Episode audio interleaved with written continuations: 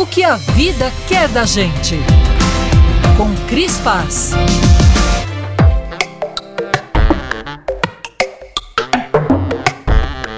Quando uma pessoa tem diabetes, ninguém a recrimina por ter de tomar insulina.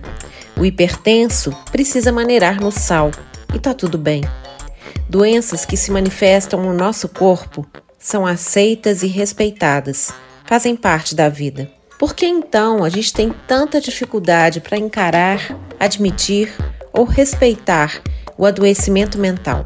Por que a saúde mental é tratada com tanto estigma, como se precisar usar uma medicação ou um tratamento psiquiátrico ou psicoterápico fosse sinal de fracasso? Não é raro um olhar de compaixão, medo ou desconfiança quando alguém conta que passa ou já passou por uma depressão, um episódio de pânico ou um transtorno bipolar, por exemplo. Se um diagnóstico relacionado à saúde mental já é um desafio para quem está disposto a encará-lo, Imagine quando o tabu se configura como um inimigo extra. Por isso eu considero tão importante conhecer histórias de pessoas que já enfrentaram ou ainda enfrentam questões psíquicas. Quando pequena, eu tinha o gênio forte, como costumavam dizer, e era conhecida na família por essa característica. Eu cresci, enfrentei desafios, tive e tenho a escrita como recurso terapêutico fundamental mas foi somente aos 39 anos,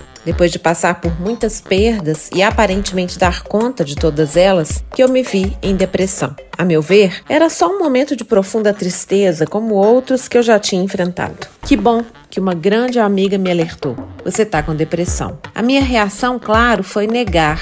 Imagina, passei por poucas e boas, dei conta de tudo, sou forte, não preciso de remédios. O primeiro inimigo que eu estava enfrentando era o meu próprio preconceito. Cedi e procurei ajuda.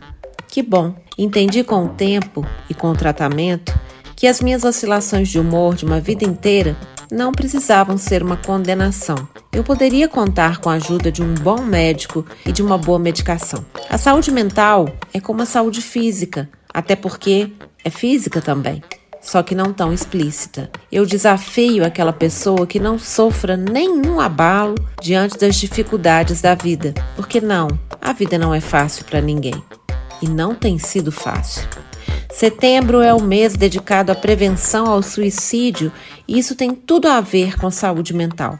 A gente precisa falar sobre como estamos nos sentindo e vamos combinar: nem sempre está tudo bem. E tudo bem não estar tudo bem. E tudo bem falar sobre isso. O que não está tudo bem é não falar. Tudo bem chorar, confessar medos, vulnerabilidades, tudo bem pedir ajuda. Que tal pensar nisso? Olhar para dentro e se perguntar: tá tudo bem mesmo? Preciso de ajuda? Olhar para quem a gente ama e investigar: você tá bem?